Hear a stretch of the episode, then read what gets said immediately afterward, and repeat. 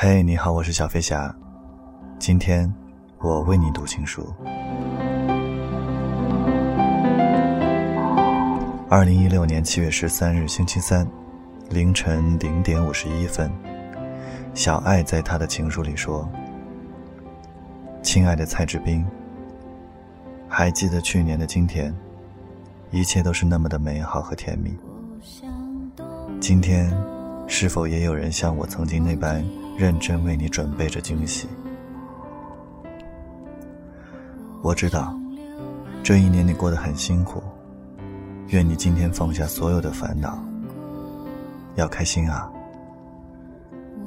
还有，一定不要忘记给你的父母打电话，他们也很辛苦。有好多话想对你说，却已开不了口，好遗憾。不能陪在你身边。嗯，生日快乐，爱你。